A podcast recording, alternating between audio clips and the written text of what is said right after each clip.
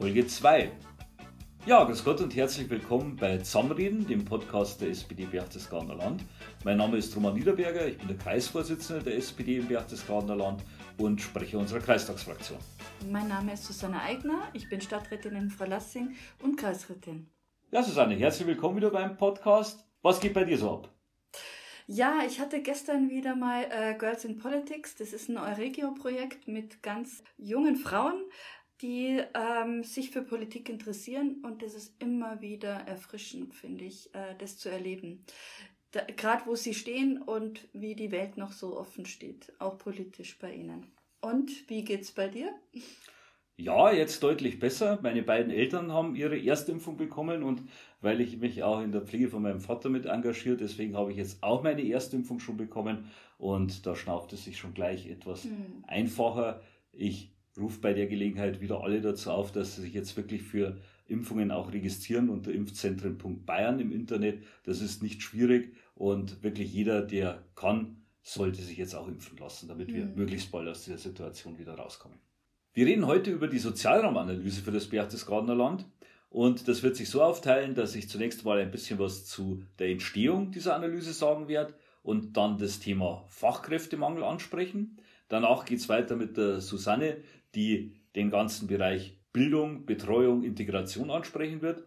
Dann kommen wir zu unserem Schwerpunktthema Wohnen und was die Analyse dazu aussagt. Und dann geht es nochmal darum, wie es mit der konkreten Umsetzung der Erkenntnisse aus dieser Analyse auf Kreisebene aussehen wird. Ja, wie ist die Sozialraumanalyse für das Berchtesgadener Land überhaupt entstanden?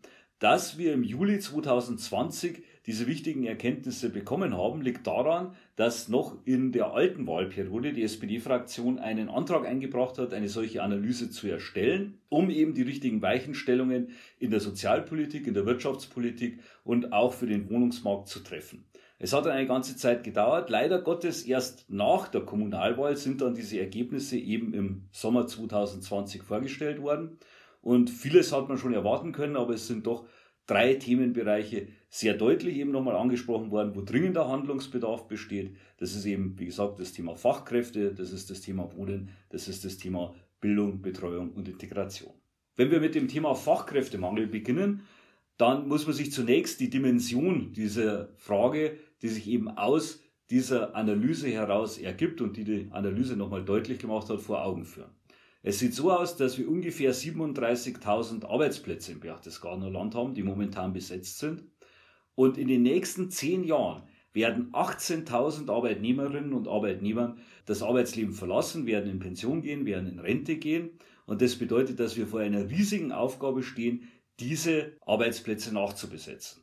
Und das wird keinesfalls funktionieren durch die nächste Generation, die jetzt schon im Berchtesgadener Land lebt, weil eben die deutlich kleiner ist. Das ist jetzt tatsächlich der demografische Wandel, vor dem wir stehen.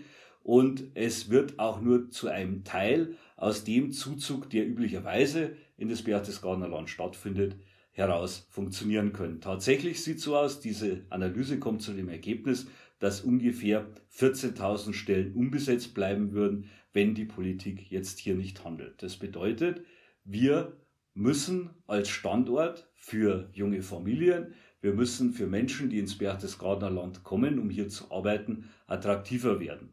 Und man muss aus meiner Sicht ein wenig aufpassen, wenn man hier den Begriff Fachkräftemangel immer verwendet, weil viele meinen, das betrifft jetzt nur Akademikerinnen und Akademiker, das sind irgendwelche Ingenieure, von denen wir hier sprechen. Das ist nicht der Fall, sondern es geht um Menschen in allen Bildungs- und Ausbildungsbereichen. Das ist die Krankenschwester im Krankenhaus, genauso wie der Pfleger im Altenheim, das ist der Werkzeugmechaniker, genauso wie der Mensch, der in der Landwirtschaft arbeitet. Das betrifft alle Bereiche und wir brauchen da eben dringend Entscheidungen, die dafür sorgen, dass wir eben den Wohlstand und auch das soziale Gefüge, die Infrastruktur, die wir in unserem Landkreis haben, auch auf Dauer erhalten können. Da braucht es mutige Entscheidungen und da braucht es die richtigen Weichenstellungen. Wir müssen attraktiv werden für Menschen, die zu uns kommen und wir müssen die Menschen, die zu uns kommen, hier auch integrieren und ihnen eine echte Heimat im Berchtesgadener Land geben.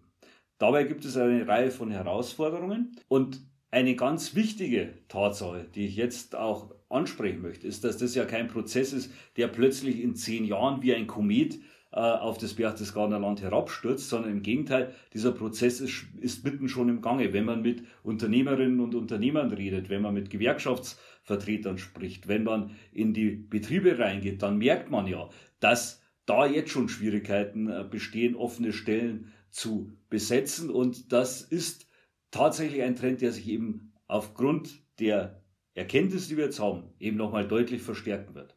Und äh, da gilt es zu handeln, damit wir eben in all diesen Bereichen auch unseren hohen Standard erhalten und am besten noch verbessern können. Und es gilt natürlich ganz besonders für den Sozialbereich. Und da wäre jetzt meine Frage an die Susanne, der ich dann auch gleich den Ball zum Thema Bildung, Betreuung, Integration weiterspielen möchte. Wie sind denn deine Erfahrungen als jemand, der in diesem Bereich arbeitet? Ist da dieser Mangel auch schon angekommen? Ja, definitiv. Also wenn wir äh, Stellenausschreibungen machen für Hilfskräfte, dann haben wir noch ähm, einigermaßen überschaubare Bewerbungen. Zumindest haben wir die. Aber wenn es dann tatsächlich schon um Fachkräfte geht, dann also eine Zeitungsannonce reicht schon seit äh, Jahren nimmer und dann musst du wirklich über ähm, unterschiedlichste Kanäle bewerben. Und dann kann man eigentlich froh sein, dass man genau die Stelle gerade besetzt. Und man hat aber im Grunde schon keine Auswahl mehr. Und das ist höchst problematisch, weil wir natürlich, ähm, also gerade in dem Bereich, wo ich bin, ähm, es gibt ja Stellen, die zum Beispiel mit Nachtschicht besetzt sind und dann hat man vielleicht einen äh, Sozialarbeiter, der will aber zum Beispiel keinen Schichtdienst machen und schon ist die Stelle nicht mehr zu besetzen.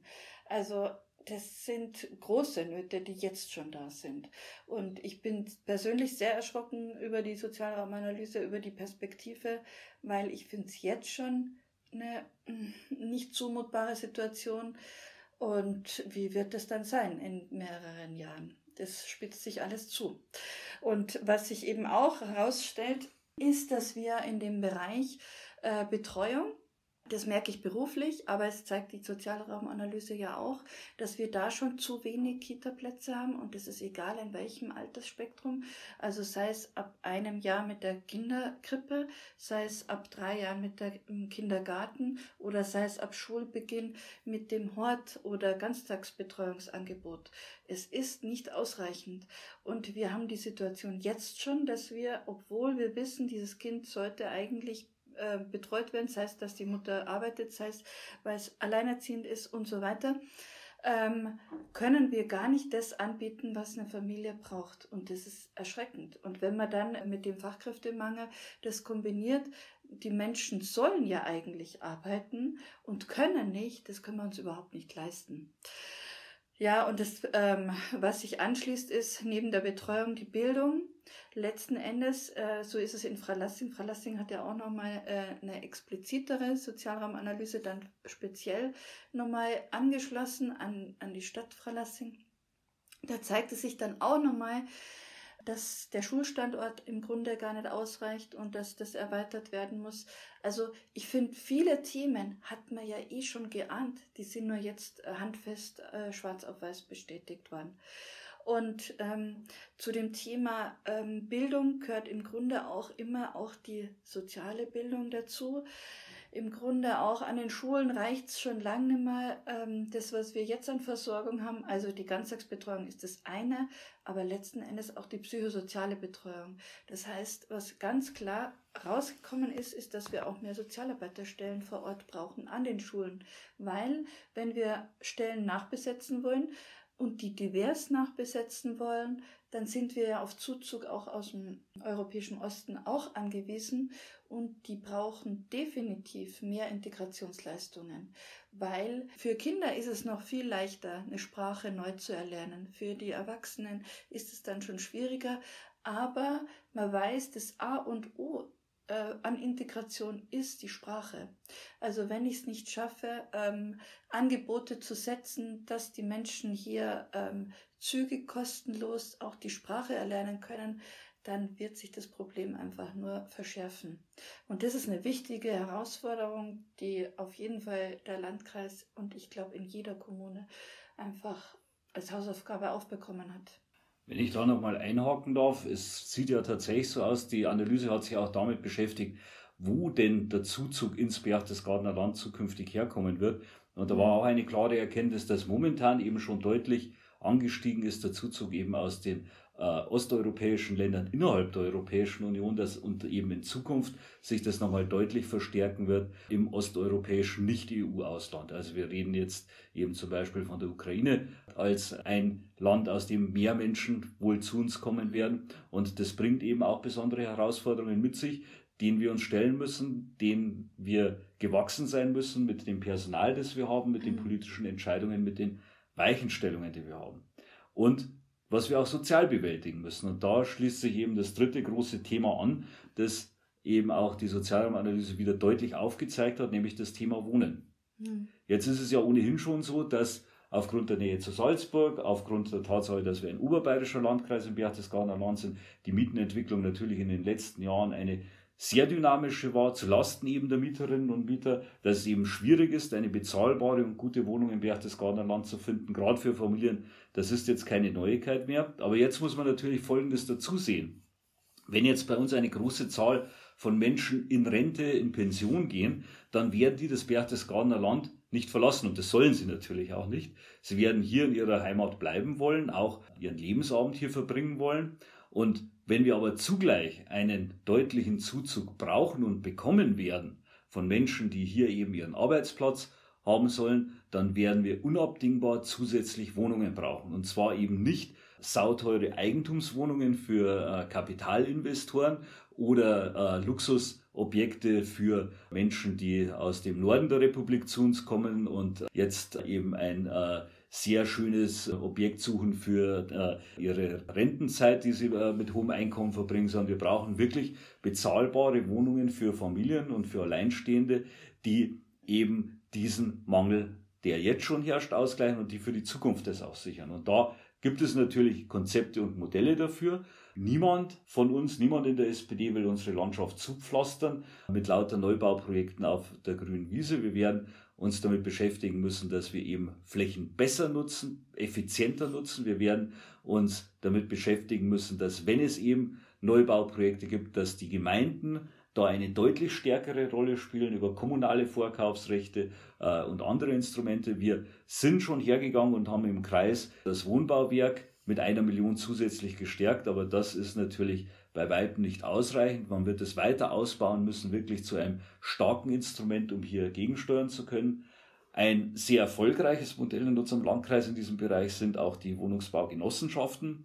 Das ist eben auch nochmal eine Möglichkeit, eben der Spekulation mit Grund und Boden und mit, mit Mietobjekten entgegenzuwirken, weil hier eben die Mieter auch gleichzeitig Eigentümer sind. Das ist ein Weg, den wir auf alle Fälle auch stärken wollen. Die SPD Peeling hat dazu erst vor kurzem einen Antrag im Gemeinderat eingebracht. Das sind alles Dinge, die passieren müssen und wo wir uns jetzt eben auch auf Kreisebene erwarten, dass der Landkreis diese ganzen Bemühungen bündelt, dass wir auch gemeinsam planen über Gemeindegrenzen hinweg, damit wie hier eben dieser Mangel rechtzeitig behoben werden kann dass man wirklich vorausschauend baut und zwar so baut, dass sich die Menschen in diesen Wohnungen auch wohlfühlen.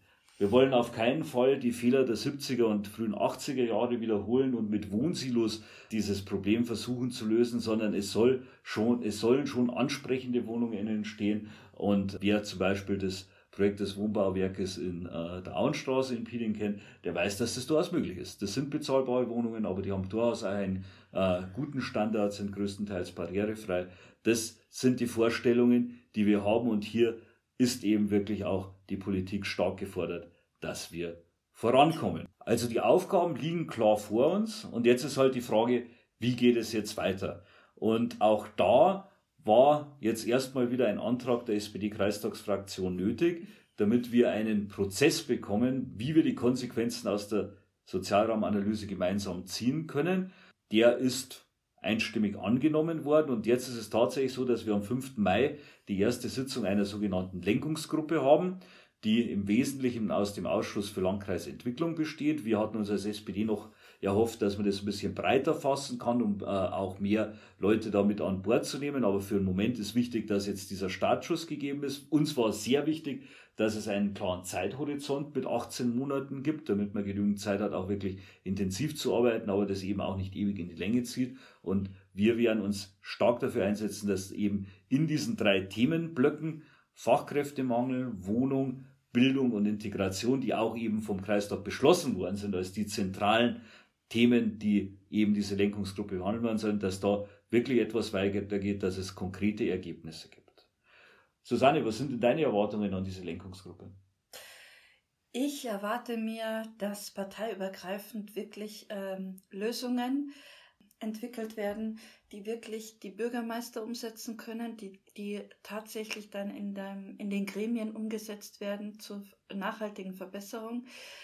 Aber in erster Linie auch, dass das Thema schon mal ankommt und im Grunde die Lösungen in kleinen Arbeitspaketen, die ähm, aber nur als Arbeitspakete, glaube ich, bewältigbar werden. Und im Grunde muss sich jede Kommune zuständig fühlen, weil es gibt keine Kommune, die außen vor bleiben wird. Und es kann nur gemeinsam geschafft werden. Ja, das war jetzt mal ein kurzer Aufriss zum Thema Sozialraumanalyse.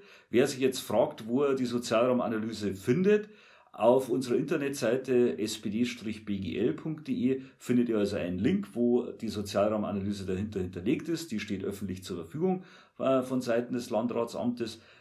Überhaupt rentiert es sich immer mal wieder auf unserer Internetseite vorbeizuschauen, weil dort auch regelmäßig die neuen Folgen dieses Podcasts eingestellt werden.